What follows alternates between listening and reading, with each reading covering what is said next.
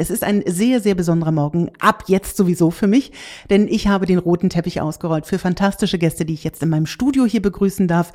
Wir wollen nämlich an diesem ja, 9. November an besondere Ereignisse erinnern. Blicken wir mal kurz zurück. Der 9. November ist natürlich einer der historischen Tage in der Geschichte. Am 9. November 1802, da beobachtet Alexander von Humboldt einen Merkurtransit.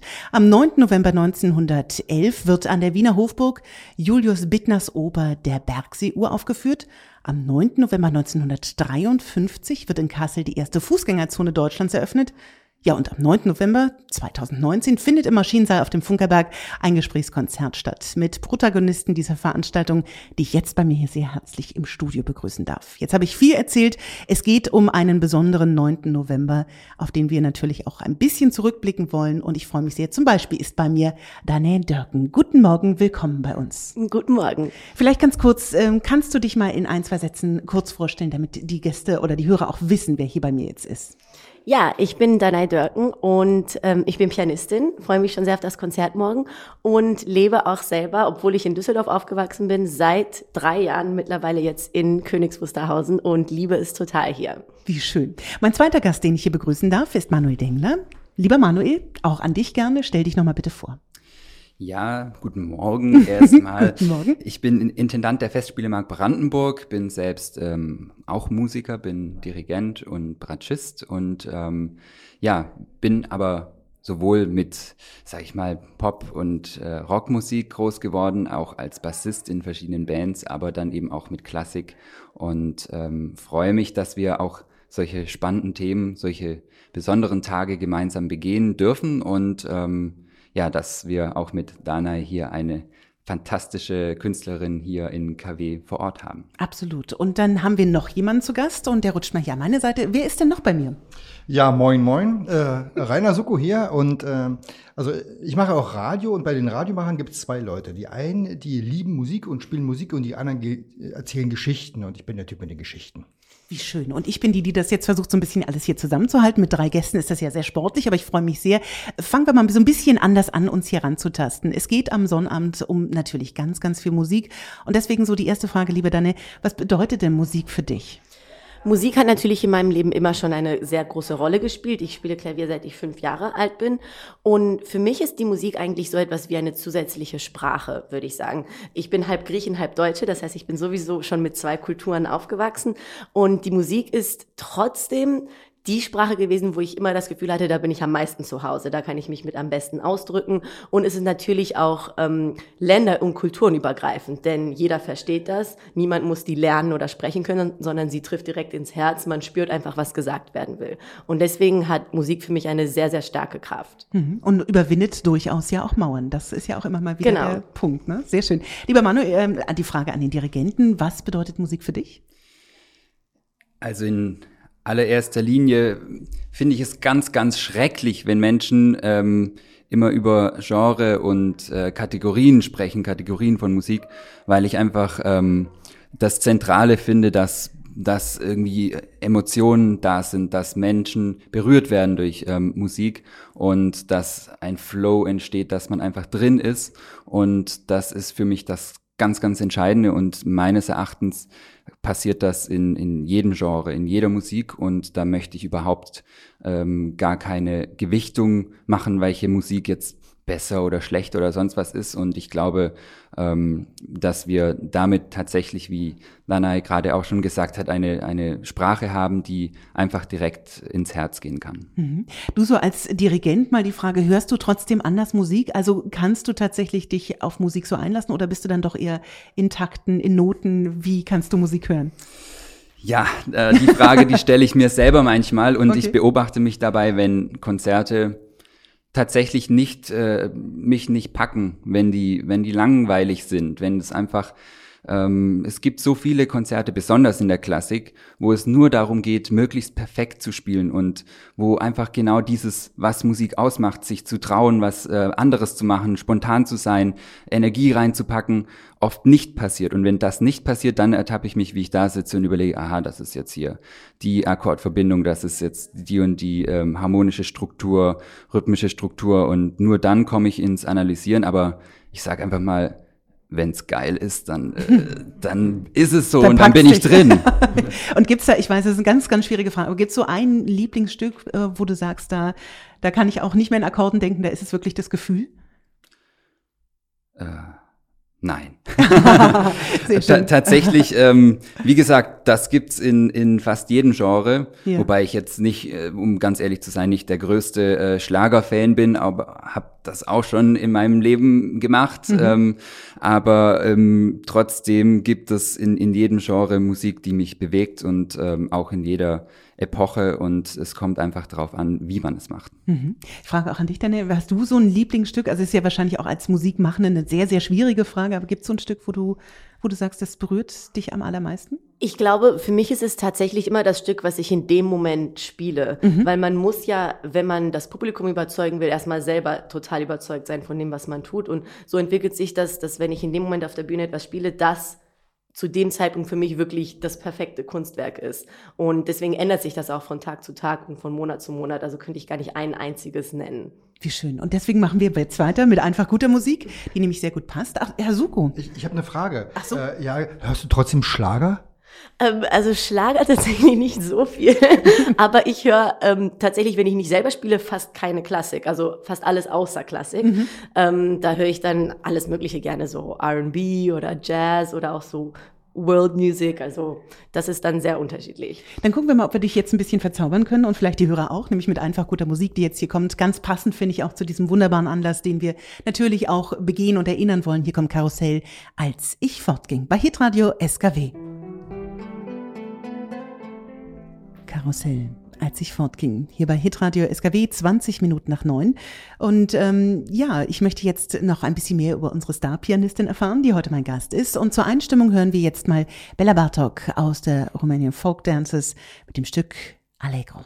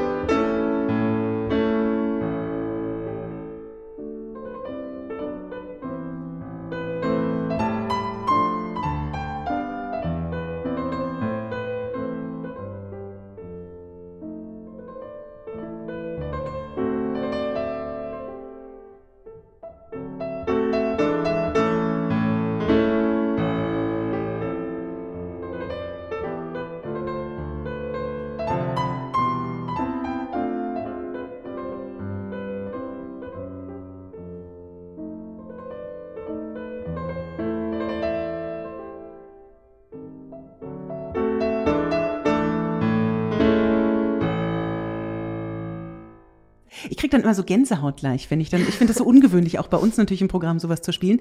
Aber nimm uns mal so ein bisschen mit. Ähm, du hast gesagt, du hast mit fünf Jahren schon angefangen und du hast aber auch schon wirklich große Konzerthallen bespielt. Nenn mal so ein paar Stationen deines äh, erfolgreichen Pianistendaseins. Ja, also gerade letzte Woche hatte ich mein Debüt in Kanada mit Orchester und ähm, ich war letztes Jahr in den USA, in Las Vegas unterwegs. Nächstes Jahr bin ich in Japan und habe eine Japan-Tour. Ähm, also man kommt natürlich schon viel rum so als Pianist, aber ähm, ich habe eben angefangen, als ich fünf war. Da ging das natürlich noch nicht direkt los mit solchen großen Reisen. Also am Anfang war das eher eher klein gehalten. Okay, aber war schon irgendwann klar, also das wird jetzt wirklich auch der Weg in die Musikerlaufbahn oder war das tatsächlich erstmal nur so ein, so ein Gespür für, da ist das Talent? Ähm, meine Eltern waren beides keine Musiker, daher war das eigentlich am Anfang überhaupt nicht klar. Ähm, ich bin ziemlich zufällig an das Klavier gekommen. Das war einfach an einem Kindergeburtstag. Da habe ich ein Mädchen gehört, das Klavier gespielt hat und habe meiner Mutter gesagt, dass ich das ganz toll finde und auch spielen möchte. Und sie hat gesagt, ja, mach lieber Blockflöte, das ist viel billiger und praktischer. und ähm, ich wollte aber unbedingt eben Klavier. Und dann habe ich ganz ähm, hobbymäßig mit Klavier angefangen, mit Gruppenunterricht, so halbe Stunde die Woche. Und es wurde einfach schon nach wenigen Wochen klar, dass ich das unbedingt irgendwie intensiver machen wollte. Und dann habe ich mich bei Jugend musiziert angemeldet und habe dann nach den ersten sechs Monaten dann Klavierunterricht den ersten Preis bekommen. Und dann hat meine Mutter gesagt, gut, dann mieten wir mal ein Klavier zu Hause. Wenn du das so gerne machst, dann kannst du zu Hause üben. und so ging das dann los. Und ähm, jetzt so genau den Punkt kann ich gar nicht sagen, als es dann klar wurde, ich will das später wirklich professionell machen, aber es war irgendwie ein natürlicher Übergang. Also so mit neun Jahren oder zehn Jahren habe ich ja dann auch mit dem Jungstudium angefangen in Hannover Hannover, obwohl ich in Düsseldorf gewohnt habe. Das war also auch die Entscheidung, jedes Wochenende mit dem Zug in eine andere Stadt zu fahren und sich da mit Musik zu befassen. Und ab da war es dann so langsam klar. Mhm. Wo du gerade erzählt hast, du warst, äh, kommst sozusagen frisch aus Kanada zurück und äh, wenn man das so vergleicht, vielleicht das Publikum von Oversea und hier, merkt man da, ist atmosphärisch dann doch was anderes? Äh, nehmen die Musik ein bisschen anders wahr oder wie reagiert das Publikum? Ähm, ja, absolut. Also ich glaube, gerade in Deutschland sind wir in einem Land, das für die Klassik geradezu ideal ist. Ähm, nicht nur, dass sie hier natürlich einen großen Ursprung hat und viele unglaubliche Komponisten aus Deutschland waren, aber man merkt einfach, dass, dass die Menschen irgendwie diese Musik kennen und dass sie sie irgendwo vielleicht, wenn auch unbewusst im Blut haben. Und daher ist, ähm, würde ich sagen, fast nichts vergleichbar, was, was mit dem deutschen Publikum vergleichbar ist. Da ist einfach wirklich schon eine Kenntnis dahinter. Ähm, aber jedes Land hat natürlich seine ähm, tollen Merkmale, was das Publikum angeht. Und in einigen Ländern explodieren die Leute, Leute geradezu. äh, zum Beispiel in Griechenland, ja. da sind die sehr, sehr temperamentvoll. Also das hat alles äh, ja besondere Erlebnisse immer. Mhm. Und äh, also wenn du zum Beispiel jetzt ähm, auf Berlin guckst oder auf Brandenburg, gibt es so einen Lieblingskonzertsaal, wo du selber sagst, da, da bin ich am liebsten mal verortet. Das ist äh, selber für mich ein be besonderer, bewegender Moment, da zu spielen? Ähm, ja, tatsächlich ist das für mich das Konzerthaus Berlin. Ähm, da habe ich auch mit eines meiner frühesten Rezitale gespielt, als ich, glaube ich, 14 Jahre alt war. Habe ich das zum ersten Mal im kleinen Saal ein Rezital gehabt. Und das ist auch das Konzerthaus, wo ich in jedem Saal schon mehrmals gespielt habe. Im Großen, im Kleinen, in diesem anderen Werner-Otto-Saal. Und ähm, ich finde, das ist eine besondere Atmosphäre. Das Gebäude ist wunderschön. Mhm. Ähm, man ist immer sofort eingetaucht wie in eine andere Welt, wenn man dort spielt. Mhm. Nimm uns mal ganz kurz mit. Äh, das Programm für morgen Abend heißt East and West jetzt. Ähm, wieso, warum, weshalb? Ähm, also ich, ich hatte ja schon gesagt, ich bin ja halb Deutsch und halb Griechen. Das heißt, dieses Verein von zwei Kulturen äh, steckt sehr tief in mir drin. Und ich bin auch mit beiden Sprachen, mit beiden Traditionen beider Länder aufgewachsen. Und ähm, meine Eltern waren auch immer schon beide ähm, Leute, die gesagt haben, verreise viel, guck dir verschiedene Kulturen an. Und das habe ich eben auch getan. Und ich finde, die Musik ist ein Ort, wo man so etwas unglaublich gut zur Geltung bringen kann. Mhm. Und daher habe ich mir Stücke ausgesucht von Komponisten aus östlichen Ländern, wie zum Beispiel eben Griechenland oder Rumänien, Ungarn, solche Länder. Und eben dann auch aus dem Westen. Und da ist es auch sehr breit gefächert, also Norwegen, was ja auch schon fast sehr nördlich ist, ähm, bis hin natürlich auch äh, zu Deutschland und Spanien.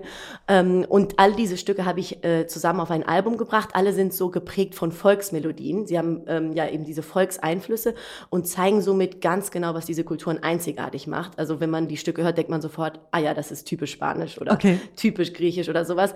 Aber gleichzeitig eben auch das, was sie verbindet. Das finde ich ja ganz toll, weil dieses Ost-West ist ja gerade für uns Deutsche immer anders besetzt, weil wir es ja immer noch in diesen regionalen Einheiten sehen. Aber vielleicht sollten wir wirklich den Bogen größer machen und dieses Ost-West einfach mal auch auf die gesamten Kontinent überziehen. Das macht es ja durchaus sehr spannend. Worauf freust du dich morgen besonders?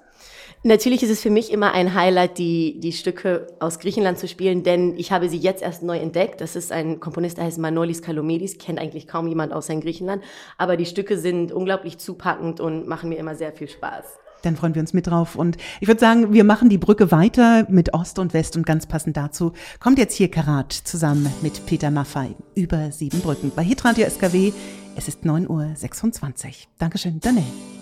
Ach ja, da ist man ganz beschwingt, wenn man die Musik gehört hat. Und es geht um Musik, es geht aber auch um große historische Ereignisse. Wir blicken natürlich zurück auf 30 Jahre Mauerfall zu der morgigen Veranstaltung. Wir haben viel mit den Einwohnern gesprochen und wir wollen mal so ein bisschen hören, wie die Einwohner auf 30 Jahre Mauerfall zurückblicken. Niemand hat die Absicht, eine Mauer zu errichten. Das tritt nach meiner Kenntnis ist das sofort. Unverzüglich. Was wird mit dem Berliner Mauer jetzt geschehen?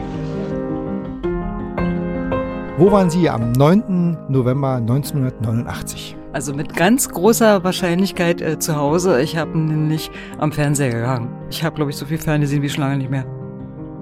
Wo waren Sie? in der deutschen Botschaft in Warschau und habe darauf gewartet, dass Helmut Kohl mit seinem Flieger kommt, damit wir mit dem Flieger, der Helmut Kohl nach Warschau gebracht hat, nach Westdeutschland fliegen konnten. Welcher Augenblick ist der emotionalste im Zusammenhang mit dem Mauerfall? Für mich eigentlich der Übertritt, weil wir ja dann auch unseren Ausweis vorzeigen mussten und das war irgendwie ein ganz komisches Gefühl. Was ist das emotional beeindruckendste Erlebnis gewesen? Also für mich tatsächlich, weil ich habe in Treptow gewohnt, in der Nähe der Mauer. Ich habe diese Hinterlandmauer also auch von der Wohnung aus sehen können, da durchzugehen und von der anderen Seite zu gucken. Das war äh, euphorisch und gespenstisch gleichzeitig. Was ist das Wesentliche, was wir aus der friedlichen Revolution mitnehmen können? Ja, also ich denke mal, erstens keine Gewalt, zweitens Toleranz, dass wir überhaupt Meinungsfreiheit haben, dass wir Pressefreiheit haben, dass wir gehen können, wohin wir gehen. Das ist ein hohes Gut. Und ich sage mal so, ich weiß, wie das war, als wir das nicht so hatten. Und da finde ich, vergessen Menschen leider sehr schnell. Und deswegen muss man auch sagen, Toleranz, ja, und die kann sehr weit gehen. Aber es gibt Grenzen. So viel die KW zu 30 Jahre Mauerfall. Ich finde das immer Gänsehaut pur und ich möchte gerne auch mit meinen Gästen heute nochmal über dieses eigene, natürlich eigene sprechen. Vielleicht fangen wir mal mit Danae an. Was bedeutet dieser Mauerfall für dich heute vor 30 Jahren? Auch wenn du es vielleicht als eigene Wahrnehmung nicht erlebt hast, aber was bedeutet es für dich? Genau, also zu, zur Zeit des Mauerfalls war ich ja noch nicht geboren, aber ähm, es ist ganz interessant für mich, wenn, wenn ich zum Beispiel meine Eltern drüber reden höre, über Osten und Westen, das gibt es für mich eigentlich gar nicht. So wie ich aufgewachsen bin, gibt es in meiner Wahrnehmung nur ein Deutschland. Mhm. Und ähm, deswegen ist für mich der Mauerfall eigentlich schon ein klares historisches Ereignis, worüber ich in der Schule gelernt habe und was ich im Geschichtsbuch gelesen habe. Aber für mich, wo ich mich jetzt aufhalte, wenn ich jetzt irgendwo bin, was frühere DDR war, das ist für mich eigentlich gar nicht so klar in meinem Kopf. Es ist einfach ganz klar Deutschland. Ich habe jetzt mittlerweile im sozusagen ehemaligen Westen und auch im ehemaligen Osten gelebt und das ist für mich eigentlich alles dasselbe. Also mhm. ich sehe Deutschland ganz klar als ein Land und so habe ich es mein ganzes Leben lang auch erlebt. Unterteilst du mir in Nord-Süd? ja, das, das, das, das kann schon durchaus sein. Also ich unterteile einfach ganz klar so in Bundesländer, würde okay. ich sagen, also in verschiedene Regionen, aber überhaupt nicht in dieses klassische Ost-West. Okay. Manuel, vielleicht die Frage auch gerne an dich. Was bedeutet dieser Mauerfall für dich? Ja, ich war zum Zeitpunkt des Ereignisses ähm, fünf Monate alt.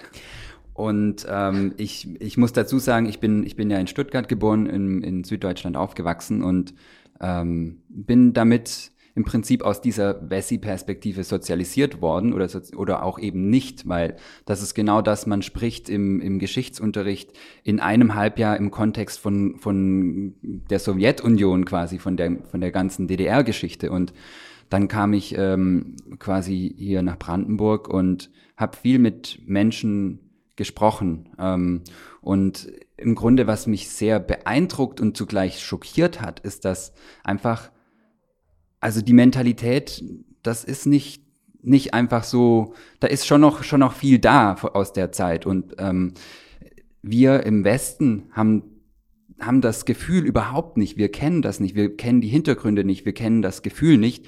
Und ich finde das unglaublich schade, weil ähm, es doch einfach sehr, sehr wichtig ist, dass man da miteinander drüber spricht, wenn man verstehen will, was, was war das, was bedeutet das Lebensgefühl für die Menschen und wie können wir überhaupt da zu einer Einheit kommen, die wirklich gelebt wird und wo jeder ähm, verstanden wird und in dem, wie er sich fühlt, wie er mit den Themen lebt, weil das ja einfach doch eines, ein, das Leben von vielen Menschen ähm, über viele, viele Jahre geprägt hat. Und das ist das, weshalb ähm, ich damals auch dachte, wir müssen das irgendwie, wir müssen darüber sprechen, wir müssen mit persönlichen mhm. Geschichten das aufrollen und nicht nur immer in dem großen historischen Kontext drüber reden. Und das ist im Grunde der Anlass gewesen, ähm, neben eines weiteren ähm, Impuls von Bürgermeister Enulat, der sagte, Mensch, mach doch mal was zum Thema 30, Mauer, 30 Jahre Mauerfall, hm. ähm, war das für mich das ganz, ganz Entscheidende, dass wir die persönlichen ähm, Erlebnisse und Erfahrungen der Menschen ähm, austauschen und daraus ein Format entwickeln, was eben dann Musik als universelle Sprache und genau diese Ereignisse verbindet. Hm. Jetzt äh, möchte ich doch mal ganz kurz vielen Dank für diese Einschätzung. Lieber Rainer, ich mhm. weiß, du hast jetzt nicht damit gerechnet, aber ich frage dich trotzdem mal, was bedeutet dieser Mauerfall für dich? 30 Jahre rückblickend? Also äh, zum Zeitpunkt des Mauerfalls äh, war ich, äh, habe ich bei der Nationalen Volksarmee gedient. das war also großes Chaos da. Und im Nachgang muss ich aber sagen, es macht in meinen Augen auch überhaupt keinen Sinn, auf das Ereignis sozusagen, auf die Erlebnisse äh, nur zu blicken, sondern man muss vor allem gucken, was hat, was hat sich daraus ergeben. Und im Prinzip sind es zwei Sachen. Also eine Sache ist schon angeklungen, Deutschland ist ein Land geworden, dass es das friedlich geworden ist, dass es einfach so passiert ist, ohne dass irgendjemand äh, sozusagen äh, zu Schaden gekommen ist, erstmal grundsätzlich, das ist erstmal was Gutes. Es hat aber auch Narben hinterlassen, das muss man auch sagen, weil wir als sozusagen gelernte Ossis, wie ich mal so schön sage, sind diejenigen, die einen kompletten Systemwechsel absolviert haben innerhalb von kürzester Zeit. Und wir hatten keine Wahlmöglichkeit, sondern gut, also das, die DDR-Bürger haben die Banane gewählt, dann haben sie sie auch gekriegt, könnte man jetzt salopp sagen. Aber letztendlich ist es so, dass wir einen komplettes, kompletten Systemwechsel hatten. Es hat sich alles geändert. Die Werte haben sich geändert, das Geld hat sich geändert, das System hat sich geändert. Und die Leute sind gezwungen gewesen, sich darauf einzustellen. Und das können nicht alle schaffen.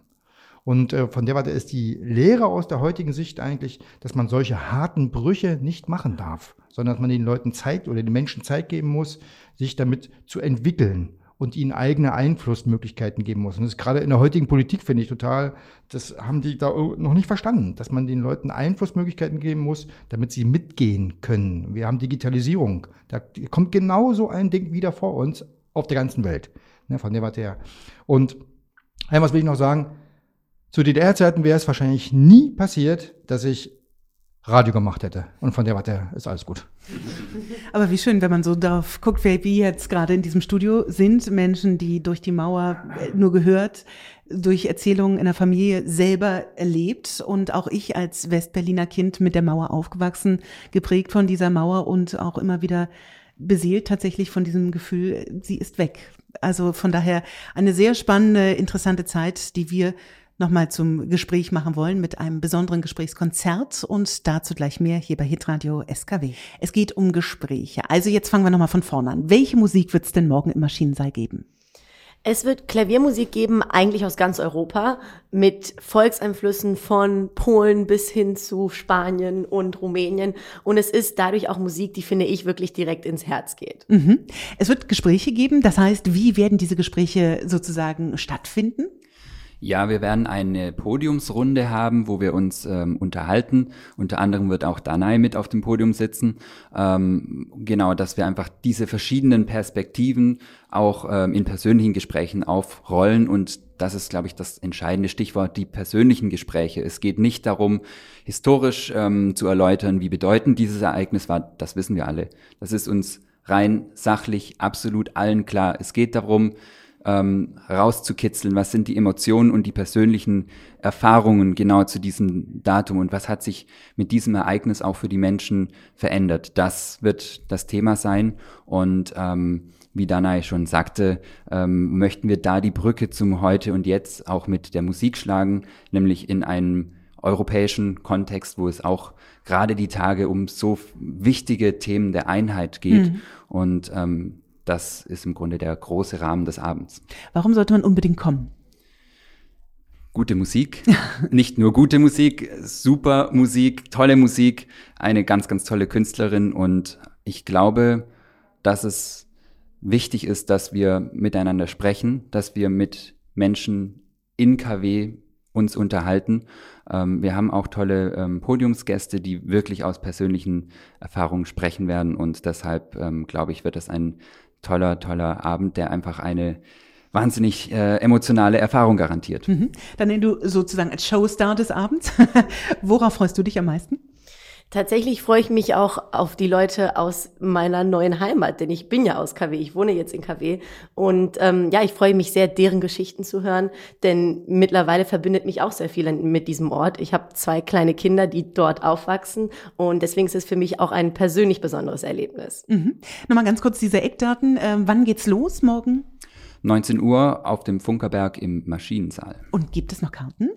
Es gibt noch Karten und ähm, das, da möchte ich gerade einfach mal ganz offen damit umgehen. Ich bin persönlich sehr enttäuscht, dass ähm, genau dieses dieses Format, was ich so spannend finde und was mich, was mich persönlich so bewegt, auch die, ähm, dass wir über diese Themen sprechen, dass die Resonanz darauf bislang sehr, sehr traurig ist. Also wir Mhm. haben, um das einfach auf den Punkt zu bringen, keinen guten Kartenvorverkauf und ich würde mir einfach wünschen, dass wir das als auch als Zeichen für Königs Wusterhausen sehen, dass wir ähm, ja über, dass wir zeigen, dass es hier einfach ein, ein, ganz wichtiger Ort ist, auch was ich meine, das war der Parkplatz der Wende, um das Thema mal aufzumachen. Das war der Punkt, wo die Menschen in die S-Bahn gestiegen sind. Und ähm, da gibt es doch unglaublich viele tolle Geschichten. Und ähm, ich finde, dass es sich absolut lohnt, darüber zu sprechen. Und deshalb würde ich mir wünschen, dass eben Menschen zum einen, weil sie einen ganz, ganz tollen Klavierabend erleben wollen, aber auch ähm, ja spannende Geschichten hören und gemeinsam mit miteinander sprechen wollen, ähm, morgen dann noch kommen. Also ein ganz wichtiger äh, Appell auf jeden Fall, da auch in den Dialog zu treten. Ich glaube, das ist auch generell einfach in der heutigen Zeit. Man muss miteinander reden, man muss sich zuhören und man muss auch äh, wissen, wer mir da gegenüber stützt äh, und, und stützt und, und mit seiner Biografie und seinen Erlebnissen. Ne? Sehr schön. Lieber Rainer, noch ein Abschlusswort äh, von deiner Seite? Genau, also wir haben ja tatsächlich uns in den letzten anderthalb Wochen sehr intensiv mit dieser Veranstaltung beschäftigt, weil wir eben festgestellt haben, dass diese Resonanz nicht so ist, wie wir eigentlich damit gerechnet haben. Und wir haben überlegt, woran liegt es? Und äh, mh, wenn wir jetzt geschrieben hätten, okay, Klassikabend mit internationalem Star auf dem Maschinensaal, dann wären vielleicht äh, die Karten äh, schneller gekauft worden, weil das muss man sich nochmal vor, vor Augen halten. Das ist ja äh, von der musikalischen Seite etwas, was es so in der Form, glaube ich, in KW selten bis gar nicht gibt. Ja, also zumindest ist es durchaus was Besonderes. Und äh, diese, die, das, das Stichwort Mauerfall hat tatsächlich eine Grenze aufgebaut. Das glaubt man auf den ersten Blick nicht, aber es ist in ganz vielen Gesprächen, die wir in letzter Zeit geführt haben, ist das, das Wort Mauerfall in dem Zusammenhang wieder zur Grenze geworden und das wollen wir gerne aufbrechen. Also, liebe KWer, kommt auf den Funkerberg. Ja, oder ruft jetzt gleich bei Hitradio SKW an, aber das sagen wir vielleicht noch nicht. Geht erst zu Frau Proskates im Musikladen, die hat noch drei, vier Karten da, die gibt sie euch ganz freiwillig für ein kleines Entgelt. Genau, also ich finde, das ist auch ein ganz wichtiges Schlusswort, dass man wirklich sagen kann, wirklich treten Sie, liebe Hörer, mit ins Gespräch, selbst wenn Sie sagen, ja, ich habe bisher keinen Zugang gefunden zu der Veranstaltung, ich weiß nicht, was mich erwartet. Ich hoffe, wir haben in dieser Stunde neugierig machen können mit wirklich fantastischen Gästen. Und es ist so wichtig, in der heutigen Zeit auch wirklich ins Gespräch zu kommen, eben sich nicht auszuklammern, sondern offen miteinander zu reden. Danke für diese wunderschöne Stunde. Es war mir ein großes Erlebnis, ein Fest. Ich bin immer noch ganz ähm, geflasht, dass ihr hier wart. Ich wünsche viel Erfolg für die Veranstaltung natürlich auf dem Funkerberg. Vielen Dank für den Besuch. Hier ist Hitradio SKW.